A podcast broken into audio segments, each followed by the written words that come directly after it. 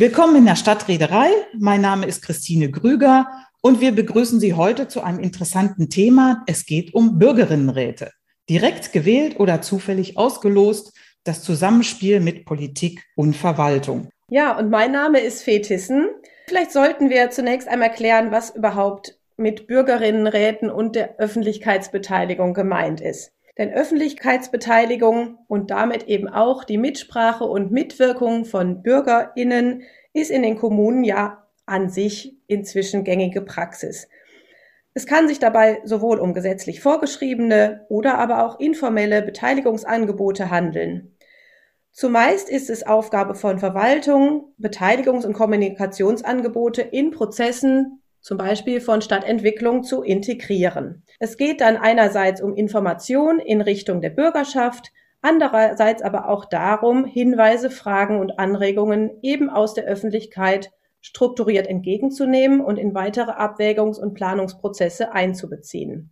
Neben Prozessen, in denen das auch erfolgreich gelingt, gibt es aber auch immer wieder Situationen, in denen diese Politik des Gehörtwerdens und Mitmischens Dämpfer erfährt. WutbürgerInnen nutzen Dialogangebote, um sich Luft zu machen. Andere stellen ihre Eigeninteressen in den Vordergrund. In vielen Prozessen versuchen BürgerInnen über den Zusammenschluss, zum Beispiel in Bürgerinitiativen, ihre Einflussnahme zu erhöhen. Und natürlich sind darunter auch immer wieder die NIMBY- und Banana-VertreterInnen, die also vehement vertreten, not in my backyard oder aber auch in der Steigerung Banana build an absolutely Nothing anywhere near anybody. Es gibt gute Absichten, aber eben doch auch viele Stolpersteine und Blockaden. Naja, das mag daran liegen, dass natürlich die Menschen, die sich vielleicht eingebracht haben in all den Prozessen, die du gerade benannt hast, nicht unbedingt das Ergebnis ihrer Beteiligung sehen, weil Planung braucht lange, Planung verändert sich durch die Genehmigungsverfahren. Also es liegt schon daran, dass nicht nachvollziehbar ist, wenn ich mich irgendwo einsetze, was kommt letztendlich dabei raus. Und so hat sich nun ein aktueller Ansatz auch herausgebildet, nämlich diese Bürgerinnenräte. Das haben wir gerade festgestellt in den letzten beiden Jahren, wo zufällig ausgewählte Bürger und Bürgerinnen für eine gesamtgesellschaftliche Frage zusammengekommen sind. Einerseits auf Bundesebene, also Deutschlands Rolle in der Welt oder aber auch den Klimarat, den es gab. Und so etwas ist ja auch mittlerweile im Koalitionsvertrag festgehalten worden, dass Bürgerinnenforen mit Zufallsbürgerinnen sozusagen einen Brückenschlag darstellen sollen zwischen der direkten Demokratie und dem, sagen wir mal, gesunden Menschenverstand von Bürgerinnen, um die Abgeordneten im Prinzip zu beraten. Bisher war das nämlich nur möglich, dass sich das Parlament durch einen Volksantrag nur mit bestimmten Themen befassen kann. Also insofern stellt so ein Bürgerforumrat eine Erweiterung dar, um auch Themen auf die politische Ebene zu bringen. Okay, was sind da so deine Erfahrungen gewesen? Tatsächlich war ich von 2016 bis 2018 Mitglied eines Bürgerrates in Oberhausen in Nordrhein-Westfalen. Ich hatte mich damals auf einen Aufruf der Stadt beworben, gemeldet, dass mich das interessieren würde. Das haben auch über 600 weitere Bürgerinnen und Bürger der Stadt Oberhausen getan. Und dann gab es ein Losverfahren und es wurden 15 Personen aus diesen über 600 Bewerbungen ausgewählt. Also ich hatte damals den Eindruck, Glück gehabt, toll dabei sein zu dürfen dieses Beteiligungsmodell war wirklich ein ergänzendes, neues Format, was damals ins Leben gerufen wurde, nah an der Spitze als Beratungsgremium, das diverse Themen behandelt hat. Da können wir vielleicht später noch zu sprechen. Und wo wir auch wirklich ähm, festgestellt haben, es ist möglich, über diesen, die Mitwirkung im Bürgerrat Einflussnahme zu nehmen auf politische Entscheidungsprozesse, aber auch tatsächliche Umsetzungen in der Stadt. Aber Christine, für dich sind ja Bürgerinnenräte auch kein Fremdwort. Du bist Moderatorin eines Bürgerinnenrates zur Oper in Düsseldorf. Inwieweit kannst du meine ersten Einblicke bestätigen oder ergänzen? Ich fand es interessant, dass du gerade gesagt hast, ups, ich war so froh dabei zu sein. Und das Gefühl hatte ich auch als Moderatorin, dass es für die Leute eine Ehre war, persönlich eingeladen worden zu sein zu einem Thema, wo die einen schon etwas opernaffin waren, sage ich jetzt mal, und die anderen gesagt haben, nö, ich bin eigentlich Banker, ich habe mit der Oper eigentlich nicht so viel am Hut, aber ich interessiere mich jetzt mal dafür, weil ihr wollt hier eine Menge Geld ausgeben. Also es war sehr interessant zwischen den weniger Betroffenen und diejenigen, die sagten, ich verfolge das zwar, aber ich wäre niemals in eine Bürgerveranstaltung gegangen. Und insofern fand ich die Mischung schon mal sehr interessant. Und es war eine dialogisches Treffen und ein digitales Treffen zugleich, wo ich sagen muss, das Digitale hatte große Vorteile, weil die Leute haben sich erstmal ausreden lassen. Sie waren sehr wertschätzend. Das war alles entschleunigend. Alle kamen zu Wort, haben sehr geduldig zugehört. Und was ich großartig fand, sie haben auch wirklich versucht, das Ganze zu verstehen. Also nicht immer gleich dagegen gehalten, sondern sich mit den unterschiedlichen Perspektiven auseinandergesetzt und am Ende sogar die eigenen Positionen verändert. Was das Schöne natürlich auch noch war, dass wertschätzend die Politik mit den Empfehlungen des Bürgerinnenrates umgegangen ist. Ja, danke auch dir für deine Einblicke. Und dann sind wir doch jetzt mal gespannt äh, zu hören, welche Erfahrungen die Politik eigentlich mit diesem Format der Beteiligung macht. Ähm, wir wollen gleich im Gespräch auf die Fragen eingehen. Was bringen eigentlich Bürgerinnenräte? Wie setzen sie sich zusammen? Welche Themen und Fragen können in diesen Gremien beraten werden? Und was bringt tatsächlich diese Form des Dialogs im Vergleich auch zu den Beteiligungsformaten, die wir ansonsten kennen in der Kommunikation mit der Öffentlichkeit? Wir freuen uns daher auf das Gespräch mit der ehemaligen Staatsrätin für Bürgerbeteiligung und Zivilgesellschaft und begrüßen Gisela Erler. Frau Erler hat eine sehr bewegte Berufsbiografie hinter sich. Sie hat Soziologie studiert, Germanistik und Linguistik. Aber viel spannender ist, durch welche Bewegung sie in dieser Zeit geschritten ist, nämlich zum einen durch die Studentenbewegung und die Frauenbewegung und jetzt natürlich am Ende ihrer Berufskarriere, muss man fast sagen, durch die Bürgerbewegung. Frau Erler ist 2021, also jetzt im Mai, verabschiedet worden, mit großem Bedauern in Baden-Württemberg all der partizipationsbewegten Menschen, denn sie hat viel auf den Weg gebracht. Das müssen wir einfach festhalten weil gerade Bürgerinnenräte so aktuell sind auf Bundesebene und kommunalen, wollen wir doch mit Frau Erler einmal darüber reden, was so ihre Intention war, ihre Erfahrung und welchen Stellenwert sie jetzt äh, diesen Ergebnissen, diesen Empfehlungen aus Bürgerinnenräten ähm, ja zuschreibt. Ich fand es interessant, einen sehr knackigen Satz zur Bilanz ihrer zehn Jahre Tätigkeit, dass sie sagte, wir sind in puncto reale, alltagstägliche Partizipation das führende Bundesland. Ja, Frau Erler, äh, vielleicht können Sie uns in dieses Thema der Bürgerinnenräte einführen. Was ist das eigentlich für ein Format? Ähm, was kann es leisten und welche Funktion soll es übernehmen, ähm, was andere Beteiligungsformate nicht schaffen? Inwiefern ist es eine Ergänzung? Nun, diese Bürgerinnen, Bürgerräte sind ähm, ja nicht von uns erfunden worden. Das muss ich vorweg sagen. Ich denke, wir haben tatsächlich äh, äh, sehr dazu beigetragen, dass das Format in Deutschland äh, jetzt so breit angewendet wird und auch immer mehr Personen und Institutionen Freude daran finden und auch lernen, das zu bedienen. Aber das Format hat eigentlich in meinem Kopf, also ist es aus zwei wichtigen Quellen gespeist. Zum einen gab es mal diesen Professor Dienel vor langer, langer Zeit. Und ich kann mich erinnern, dass als ich zum ersten Mal davon hörte, die machen sogenannte Planungszellen mit 20 Leuten, die sollen dann da drei Tage äh, diskutieren und diese Leute sind zufällig ausgewählt, da habe ich gedacht, na, die haben ja ein Rad ab. Ja, wie kann man auf so eine komische Idee kommen, statt einer ordentlichen Bewegung, ähm, äh, weiß ich, Nachbarschafts-, Community Organizing oder äh, auch etwas, etwas revolutionärere Dinge, Jugendarbeit und so weiter. Es erschien mir also sehr fremd und sehr merkwürdig. Und ich hörte aber nur immer mal am Rande, dass doch damit äh, in konkreten Planungsprozessen eigentlich gute Erfolge da sind, habe das aber nicht mehr aufgegriffen.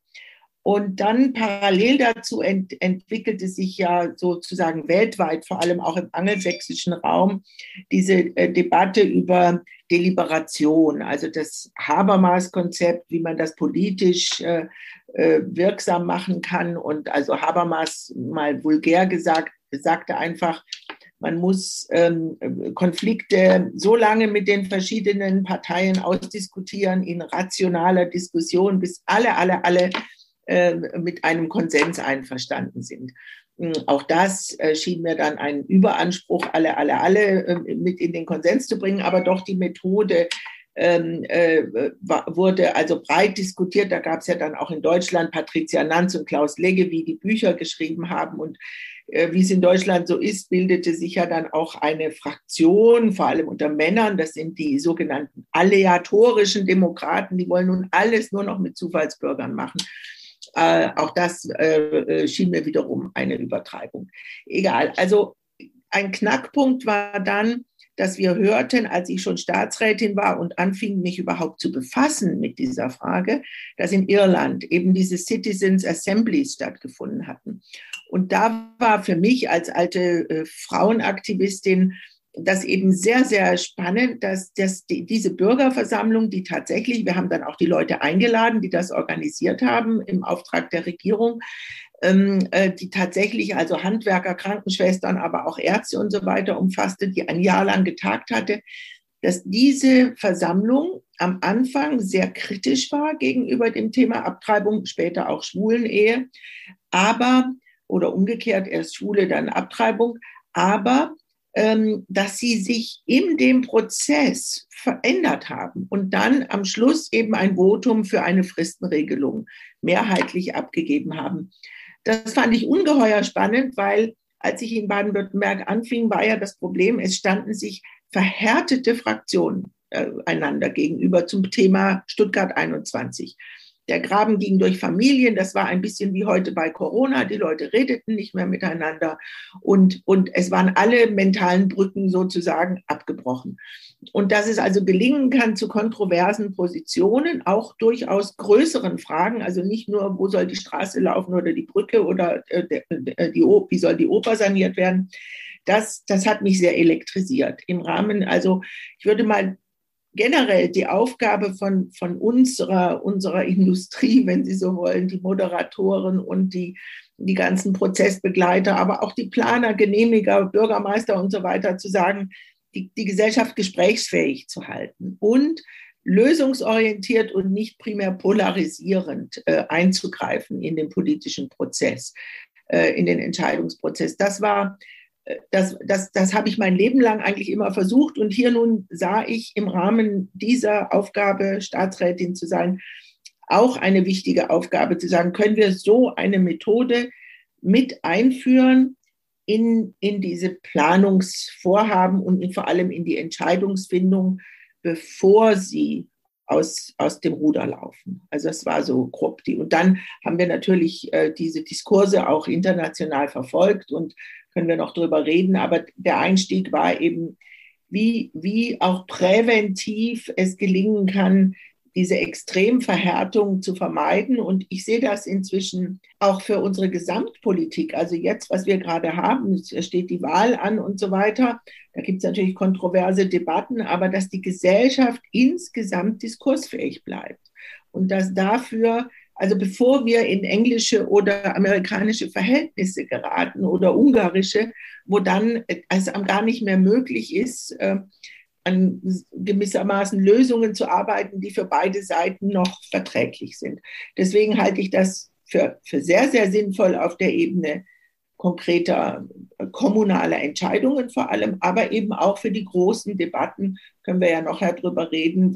Frau Erler, wie, hat denn, wie haben denn die Kolleginnen in der Politik das wahrgenommen, dass Sie auf einmal mit den Bürgerinnenräten so nochmal eine weitere Empfehlung des, ich sag mal, gesunden Menschenverstandes reingeholt haben? Also wir wissen, dass die Menschen, die in Gemeinderäten sind oder auch in Parlamenten sind, heute einen sehr schwierigen Job haben. Sie investieren viel Zeit, äh, sie müssen sich kundig machen, sie, sie, sie sind sehr belastet, sie werden ja auch zunehmend angefeindet, egal aus welcher Fraktion sie kommen. So. Und nun ging es ja schon mit den Bürgerinitiativen immer. Jetzt kommen die dahergelaufen und ernennen sich zum Volk ja, und wollen irgendwas und, und, und, und postulieren das. Das ist, das ist äh, potenziell immer konfliktträchtig. Und äh, auch mit diesen ganzen Anhörungen ähm, äh, wird so gesagt, ja, die muss man haben, aber das letzte Entscheidungsrecht bleibt beim Parlament. Bei den Bürgerräten war ihre Reaktion zunächst äh, auch sehr, sehr skeptisch, so wie ich ja gesagt habe. Ich fand das am Anfang höchst merkwürdig, ein paar Menschen zu nehmen und zu sagen, die repräsentieren irgendwie unsere Gesellschaft. Ähm, inzwischen ist es aber so, die sind, die werden eher toleriert. Das ist ein Format, in dem auch mit den Politikern geredet wird. Also sonst, du gehst auf eine große Bürgerversammlung, da geht es polar zu. Also wir haben zum Beispiel in Pforzheim, wo ich ja herkomme, die, solche Nachbarschaftsgespräche, die hatten Elemente von Bürgerrat drin, zufällig ausgewählt. Sie hatten dann, das war sehr wichtig, der Gemeinderat und die Verwaltung haben sich also verpflichtet, das anzuhören und dass die Leute das auch vortragen können im Gemeinderat. Die kriegen dann dafür einen Zeitslot, bereiten ihre Statements vor und sind sehr artig. Das ist nicht irrelevant, äh, denn dann werden sie Gesprächspartner und nicht irgendwelche äh, Menschen, die nur bellen ja, und dich aggressiv angehen. Das ist ein sehr großer Unterschied. Und die Gefahr ist allerdings, das ist auch, denke ich, alles noch im Werden, ähm, hört man sich das nur an und sagt, mm, vielen Dank ähm, und, und legt es dann in die Schublade oder hat man ein Commitment in der Verwaltung und auch im Gemeinderat, dass man sagt, wir werden das sehr ernsthaft prüfen und eigentlich auch wirklich versuchen, Dinge umzusetzen. Also in Pforzheim gab es zum Beispiel eine wichtige Sache. Da ging es um Dinge in den Nachbarschaften, große Themen, andere Straßenführung oder andere Schulen, die brauchen länger oder gehen auch gar nicht, je nachdem. Es gab aber diese kleinen Sachen, wo Leute sagen, in diesem Spielplatz, da ist seit zig, äh, zwei Jahren gibt es keine funktionierende Schaukel mehr. Hm, gibt's, funktioniert gar nichts, weil in der Innenstadt nur noch Leute leben, die nicht wählen können. Deswegen gibt es da also aus, aus aller Herren Länder äh, eigentlich nicht wahlberechtigt, waren aber beim Bürgerrat dabei. Und dann, dass die Stadtverwaltung sagt, alles, was man schnell richten kann, da reagieren wir innerhalb von vier Wochen oder sechs Wochen, damit es dieses Gefühl der Wirksamkeit gibt. Ich, ich, ich habe einen Einfluss, auch wenn er klein ist. Das war sehr wichtig. Und ich glaube, daran muss man noch arbeiten, dass, dass wirklich Parlamente und Verwaltungen äh, sich verpflichten, also Feedback zu geben, sowieso, warum mache ich das oder was mache ich damit oder auch warum tue ich es nicht, aber möglichst auch Dinge umzusetzen. Das ähm, das, das gibt dann so, ein, so einen Effekt der Aktivierung von Leuten. Zum Beispiel in so einer Stadt wie Pforzheim sieht man dann von solchen Bürgerräten, bleiben immer Leute hängen, die dann später sich weiter engagieren. Ja, also das ist ein ganz wichtiges Schaffungsinstrument auch von politischem Kapital. Aber was wir jetzt im Koalitionsvertrag haben in Baden-Württemberg, das ist schon ziemlich toll. Da steht nämlich drin, zu jedem wichtigen Gesetz da kommt jetzt eine Kabinettsvorlage demnächst, muss es einen Bürgerrat geben. Also, ja, und, und das heißt, wir wollen einfach diese Debattenkultur fördern und dann erst sehen, was man da verrechtlichen muss, sonst kriegt man sehr viel Widerstand. Äh, und auch kommunal, wenn du sagst, was, also jedenfalls ist klar, Bürgerräte sind Beratungsgremien und sind keine Entscheidungsgremien, sonst hast du alle gegen dich. Also ich finde, Sie haben so schön beschrieben, dass jetzt Ihre Arbeit der Meinungsbildung nicht nur die Beschallung ist, sondern das ernsthafte Verstehen und wirklich sich mit richtigen Konflikten auseinanderzusetzen. Das fand ich jetzt nochmal interessant. Äh, mehr Demokratie ist, ähm, ich sage immer, die erfolgreichste Lobbyorganisation, die ich kenne.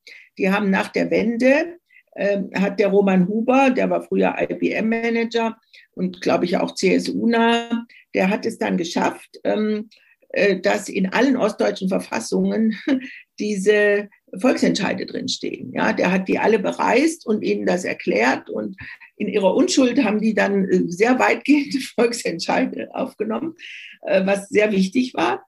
Und dadurch fiel Baden-Württemberg ja auch so weit zurück. Und in den letzten Jahren wurde, dann haben wir uns sehr angenähert und sehr viel diskutiert, der Verein Mehr Demokratie und meine Stabstelle und ich, darüber, dass Volksentscheide auch in der Schweiz, sie sind nicht die Lösung von allem, die polarisieren extrem.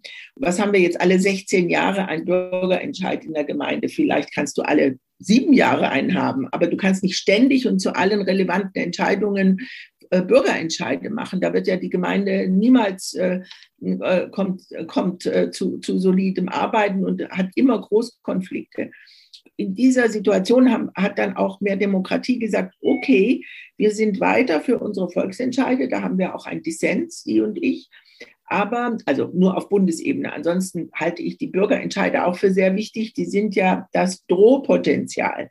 Wenn die Gemeinde einfach nicht auf die Bürger hört, sei es als Bürgerrat oder in, in anderen Formen, wie sich die Bürger äußern, dann kann es immer einen Bürgerentscheid geben. Das ist schon etwas, was die Rathäuser auch, auch nach meiner Ansicht brauchen, um Sachen nicht einfach wegzudrücken, sondern in Baden-Württemberg ist einfach durch unsere vielen Aktivitäten, auch mit dem Leitfaden schon, den wir verabschiedet haben, und dass man immer früh beteiligen soll und dass man eben in kleinen Gruppen arbeitet und all diese Elemente, ähm, ist, ist und, und dass die Verwaltungsvorschrift, die, die, die Verwaltung tatsächlich auch zwingt, äh, sich damit auseinanderzusetzen, ist die Kultur wirklich anders geworden. Also vor zehn Jahren hieß es ja immer Bürger, äh, Beteiligung, na ja, es ist, ein, es ist lästig und, und, und so. Und heute denkt vielleicht noch mancher, es ist lästig, aber sie wissen, sie müssen es tun, so wie, wie sie andere Dinge auch tun müssen.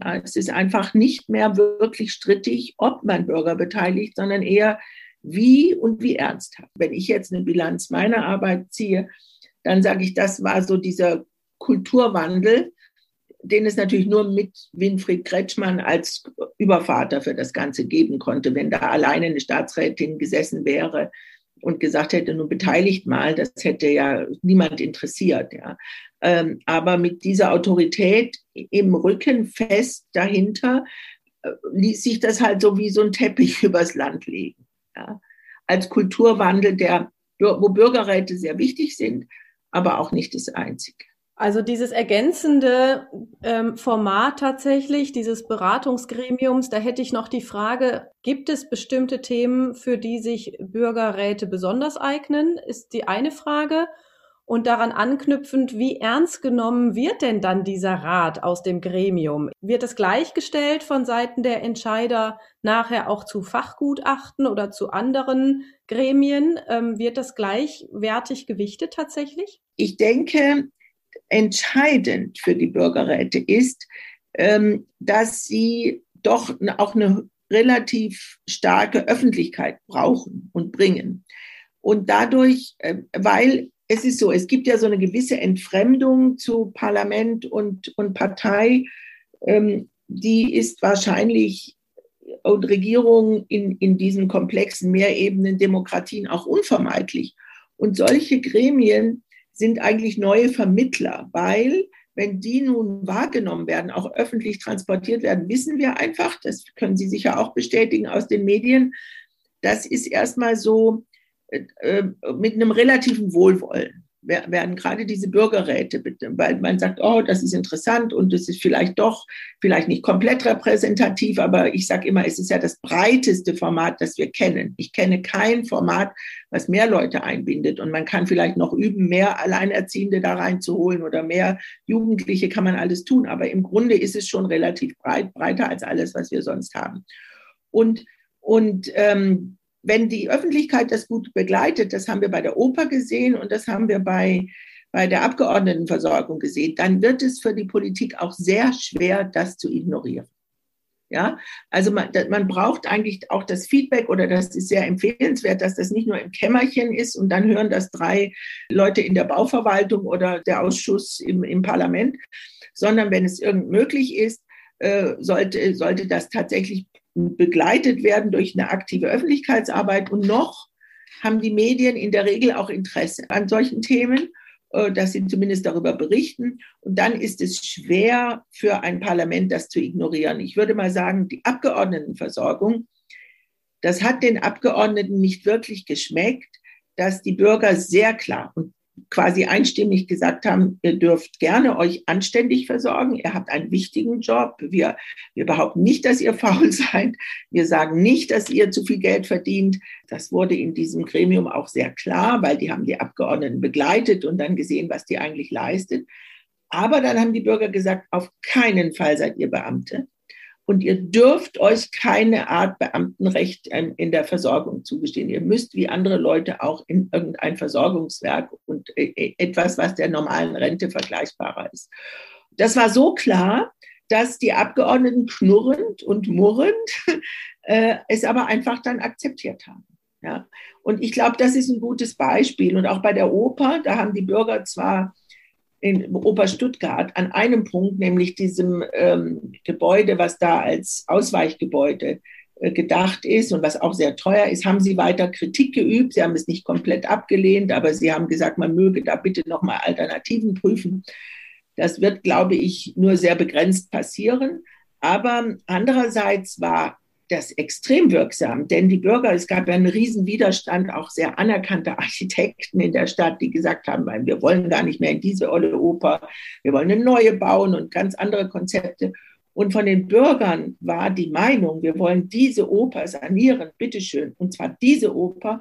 Und es, die geht auch nicht unter, wenn eine Mauer anderthalb Meter verrückt wird, damit da eine sogenannte Kreuzbühne für ein besseres Funktionieren rein kann die haben das einfach abgeräumt, dass das so ein äh, tödlicher Angriff auf die Oper ist, dass man sie lieber stilllegt, als, als die Mauern äh, äh, anderthalb Meter zu verschieben. Da hatten die Bürger sehr klare Position. Diese Debatte, dass man ganz was Neues bauen muss und alles ganz anders machen muss und diese Oper eigentlich ähm, in ihrer Funktion berauben muss als vollwertiges Opernhaus, die, die wurde dadurch, glaube ich, jetzt wirklich erledigt. Und äh, insofern, das hat schon Einfluss. Wenn jetzt der Landtag und, und die Stadtoberen sagen würden, das interessiert uns alles nicht, das wollen wir nicht und wir bügeln das alles weg, da kann sie auch niemand hindern. Aber ich glaube, es läuft eher andersrum, dass es Einfluss bekommt. Aber Frau Eller, wie erklären Sie sich das, dass jetzt ein Bürgerinnenrat so viel mehr Aufmerksamkeit in der Öffentlichkeit durch aktive Öffentlichkeitsarbeit natürlich bekommt im Vergleich zu den üblichen Beteiligungsverfahren, die ja auch mit Öffentlichkeitsarbeit äh, entsprechend äh, begleitet wurden. Also ob es den, den Quartiersplatz ändern oder die Straßenplanung oder Windkrafträder, was auch immer. Wie kommt es, dass dass da, wenn dann da Bürgerversammlungen stattfinden und eine Empfehlung rauskommt oder Hinweise an die Planung, nicht so einen hohen Stellenwert haben wie das, was Sie jetzt gerade beschrieben haben. Und dann frage ich mich, ja, brauchen wir jetzt nur noch Bürgerinnenräte und lassen die restlichen Beteiligungsverfahren sein, weil das sind natürlich auch Bühnen der Lobbyisten der Bürgerschaft. Die treten natürlich da auf, die Bürgerinitiativen, die Anwohnerschaft. Wie sehen Sie das? Also alle anderen Formate, denke ich, die braucht es auch noch. Ich bin gar nicht der Ansicht, dass wir nun auf Demonstrationen verzichten sollen oder auch auf runde Tische oder wir haben ja bei in unserem Planungsleitfaden auch dieses Instrument, du machst eine Begleitgruppe von Anfang an, die die relevanten Akteure versammelt. Ich glaube, die, die Menschen, die, die, die verantwortlich sind für, für Planungsprozesse, die müssen alle solche Dinge auch noch weiterführen, ja, äh, und, und auch normale Bürgerversammlungen. Äh, das, das soll man nicht alles ersetzen durch Bürgerräte. Äh, aber der Bürgerrat ist dann so eine Kulminationsstelle, wo, wo, wo man sagt, jetzt werden mal gewissermaßen ein bisschen neutral und überparteilich, also parteilich nicht nur im Sinne der Parteien, sondern auch der Interessengruppen, ähm, die Dinge von Bürgern gemeinsam diskutiert und bewertet. Ich glaube, das ist der Reiz. Und das kann man vielleicht auch überreizen. Aber ich denke, was man daraus lernen sollte, ist, egal welches Verfahren du nimmst, du solltest immer darauf achten, dass du nicht nur strikte Gegner und Befürworter als Interessengruppen hörst, sondern dir auch, wir machen ja etwas, das nennt sich immer diese Akteursanalyse. Ja, äh, dass man eben guckt, wer ist denn da vor Ort, wenn es um, sagen wir, ein Jugendzentrum geht oder oder eine, eine Trasse oder eine Straßenführung. Wer könnte da negativ betroffen sein? Wer ist neutral? Wer könnte das auch gut finden? Das, und die Leute sind ja oft, die hat man nicht auf dem Schirm. Also beim, nehmen wir den Nationalpark ähm, Nordschwarzwald. Das war das erste große Projekt äh, mit Beteiligung in Baden-Württemberg. Das war noch sehr traditionell riesige Bürgerversammlungen und es viel Öffentlichkeit und es stand dann da aber platt gesagt die Sägeindustrie mit dem alten württembergischen Adel auf der einen Front und ähm, auf der anderen Seite eben die Naturschützer. Ja. Und ähm, das ist immer schwer. Nationalparks werden immer erstmal lokal abgelehnt, aber ich würde zum Beispiel sagen, die Landfrauen, Elternvereinigungen, also alle Leute, die was mit Familie zu tun haben, die Kirchen, also die solche Leute auch mit in den Diskurs zu nehmen. Das kann jetzt jeweils eine normale, also sagen wir eine, eine, eine Citizens Assembly, ein Bürgerforum sein. Es kann aber auch äh, in anderen Formen so, also muss, muss immer der Versuch sein, die Breite abzubilden. In, in den verschiedenen Formaten. Und aber der Reiz der, des Bürgerforums ist, es ist, dass, also du kannst das nicht machen mit denselben Leuten. Man kann wie in Ostbelgien jetzt sagen, man macht jedes Jahr einen neuen Bürgerrat, der über alles mitredet. Das finde ich okay. Aber du musst immer neue Leute nehmen, denn diese Bürger sind sonst innerhalb von zwei Jahren, sie sind nicht schlechte Menschen, sondern sie sind einfach normale Parlamentarier, die sich eingearbeitet haben, die Position haben. Das nimmt den Charme des Bürgerrats. Also der Bürgerrat ist ein Laiengremium. Und also darüber, ich denke, in den nächsten 10, 20, 30, 40 Jahren wird, wird sich das ausdifferenzieren. Was geht und was kann man institutionalisieren und wo ist die Leistungsfähigkeit? Aber im Moment ist das Vertrauen dorthin größer. Die Leute finden das interessant. Sie sagen erstmal, was, ich kriege hier so einen Brief, ich soll in einen Bürgerrat. Dann denken Sie erstmal, das ist jetzt ein Gewinnspiel oder es ist ein Betrug. Ähm, oder ja, also wer, was, was soll denn das sein? Und dann sagen sie, na gut, ich gucke mir das mal an, wenn man Glück hat. Es sagen ja immer nur etwa vier bis acht Prozent, dass sie teilnehmen. Und diese Leute sind dann aber eben interessierte Bürger, kritische Bürger, nicht die Bildungseliten, nicht die Worteliten. Das ist auch wichtig. Da kommen wirklich Krankenschwestern und Handwerker und und auch kleine Unternehmer. Also das ist einfach eine, eine andere Zusammensetzung, als wenn ich eine, eine Bürgerversammlung mache. Ich würde das gerne noch mal aus meinen Erfahrungen ergänzen hier. Ähm, also in Oberhausen war es auch so, dass eben gar nicht jetzt direkt die Personen angeschrieben wurden, sondern es gab schon zunächst einen Aufruf, sich zu bewerben. Darauf hatten sich eben über 600 Bürgerinnen und Bürger bereit erklärt, dass sie Interesse hätten, in den Bürgerrat einzutreten. Und dann wurde aus diesen über 600 Personen gelost. Und das ähm, geschah auch anhand von bestimmter Kriterien, nämlich weiblich, männlich, Alter, Bildung, Migrationshintergrund, ja oder nein. Und dann gab es daraus eine Zusammensetzung von 15 Personen zwischen 17 und ich glaube 65 Jahren. Wirklich so vom ehemaligen Bergmann über die Altenpflegerin, die Sie jetzt gerade auch schon genannt haben, bis zur Akademikerin ein äh, breites Spektrum, was dann eben ähm, die Zusammensetzung der Gesellschaft ähm, ja abbildete. Und ähm, man macht ja dann auf einmal so ein bisschen Politik. Also man ist ja auch, man ist zwar der Laie, man ist aber jetzt in diesem Gremium. Man ähm, liest vielleicht auch noch mal anders Zeitungen. Man informiert sich im Umfeld, im Quartier, bei Freundinnen, Freunden, Familie, was die Menschen bewegt. Ähm, also es war auch auf zwei Jahre gesetzt. Danach wurde dieses Team neu besetzt. Und wir haben damals so gedacht, ja, wie wollen wir denn jetzt in der Öffentlichkeit bekannt werden? Ähm, wollen wir auch ansprechbar sein für andere Bürgerinnen und Bürger? Und kommen wir da nicht eigentlich in irgendeine Art von Konkurrenz auch mit der Bezirkspolitik? Also das, was wir vielleicht sein könnten, dann auch eben auf die unterschiedlichen Stadtteile verteilt, sind das nicht eigentlich unsere Bezirkspolitikerinnen und Politiker, die Sprachrohr sind oder sein sollten der Bürgerinnen in Richtung Stadtspitze, äh, Stadtrat? Wie sehen Sie das? Sehen Sie da eine gewisse Konkurrenz oder ist das auch eher wieder eine ähm, gelungene Ergänzung, Frau Erler? Also das wird zunächst immer als Konkurrenz erlebt äh, von diesen Bezirksräten oder auch lokalen Gemeinderäten ist ja auch klar, die bekommen plötzlich Aufmerksamkeit und dann bekommen sie noch ein Tagungsgeld häufig, inzwischen. Und ja, und, und da sagen sich viele der Bezirksrätinnen und Räte, na, also was mache ich hier eigentlich? Deswegen, je länger ich das mache, umso wichtiger scheint mir, dass man also darauf hinarbeitet, dass Bezirksräte zum Beispiel oder Stadträte, Gemeinderäte solche Dinge mit beauftragen und einfach die Rolle klar wird. Ihr diskutiert hier, ihr kriegt aus eurem Bezirk oder eurem Stadtteil oder eurer ganzen Gemeinde nochmal neue Aspekte, die vielleicht die anderen nicht so gewichtet haben oder anders sehen oder, aber es muss eine konstruktive Koexistenz mit den Institutionen der Demokratie geben, weil sonst, es gibt ja diese, diese Menschen, also AfD und so weiter, die immer sagen, wir wollen nur direkte Demokratie und wenn schon sowas, dann muss das unbedingt entscheiden dürfen. Ja? Und das ist für unsere Demokratie einfach tödlich. Ja? Wir können nicht ungewählte Organe äh, gewissermaßen zu Entscheidungsgremien machen. Dann kommt das ganze Gefüge ins Wanken. Ich denke, wenn es gut läuft, dann kann das zur Aufwertung auch der, der Gemeinderäte und so weiter führen. Denn äh, Frau Grüger, Sie haben das ja auch gesagt oder Sie auch jetzt, äh, wenn Sie ähm, die, diese Leute da, die sagen ja auch, mein Gott, ist das kompliziert.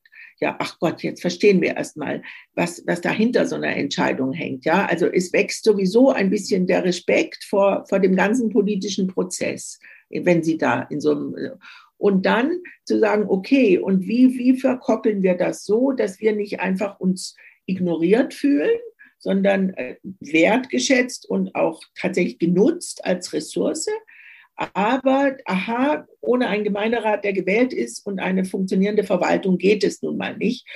Ich glaube, dass dieser, dieser Schritt, dieser Dreischritt, der muss, der muss allen ins Bewusstsein kommen. Und, und das ist natürlich auch so. Das eine sind, in welchem Verhältnis steht das jetzt zum, zum Bezirksgremium? Das andere ist, in welchem Verhältnis steht das zu den Protestbewegungen? Da ist ja das Umgekehrte. Die sagen, ihr werdet hier alle gekauft ihr, ihr lasst euch hier ein auf die Logik der Verwaltung. Ja? Ähm, also wir haben die zwei Spannungsfelder, die repräsentativen Organe, die sagen, wer seid ihr denn? Und die Protestbewegungen, die ich sehr wichtig fände. Ohne Protestbewegungen entsteht ja oft gar nicht das Momentum für neue Ideen, die dann wieder sagen, ihr seid alle nur gekauft und lasst euch von denen da einlullen. Dazwischen muss man es gut positionieren die Balance halten, das hören wir daraus, wenn es auch manchmal ziemlich ziehen wird, um diese Balance wieder so hinzubekommen. Frau Erler, ich glaube, wir könnten mit Ihnen noch eine Stunde reden und wir haben jetzt ganz viel über Ihre Bilanz geredet und nochmal auch neue Perspektiven so erfahren, äh, warum Bürgerinnenräte schon äh, ihren Sinn auch erfüllen und auch gebraucht werden in dieser Zeit. Jetzt würde ich gerne mit Ihnen mal in Ihre Zukunft gucken.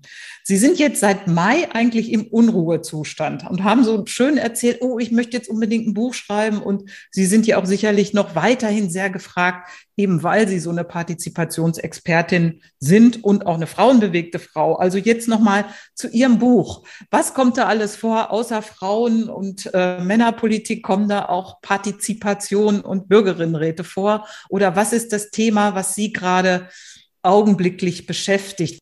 Also ich bin, wie gesagt, ich bin noch nicht richtig neu sortiert. Ich bin ja ausgeschieden in Baden-Württemberg, weil mein Mann ein Pflegefall ist. Also das muss man davor setzen. Das heißt, meine zeitlichen, äh, ich, hab, ich kann nicht so viel reisen, das geht alles hier, aber ich muss es neu sortieren. Das ist nicht so einfach. Dann war ich jetzt lange in Urlaub.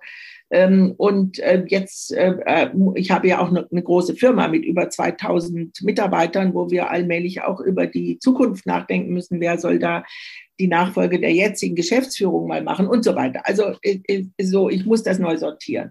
Gott sei Dank kann man vieles virtuell machen.